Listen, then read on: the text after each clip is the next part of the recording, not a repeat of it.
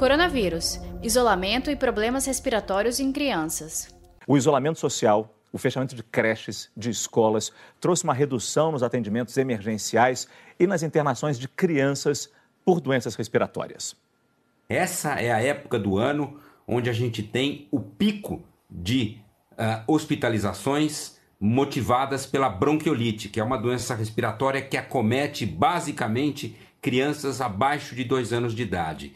E normalmente a bronquiolite causa um, um, um número enorme de atendimentos uh, nas emergências pediátricas, motiva muitas vezes uma sobrecarga enorme nas unidades de terapia intensiva.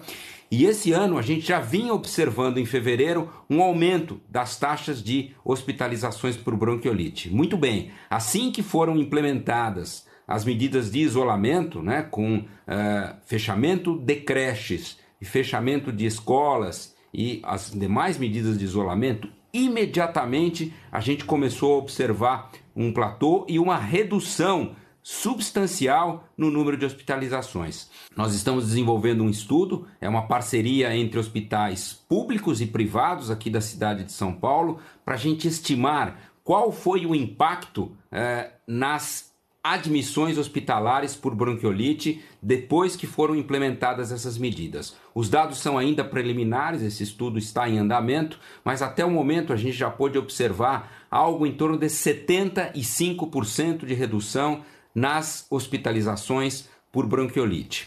Saiba mais em g1.com.br/barra coronavírus.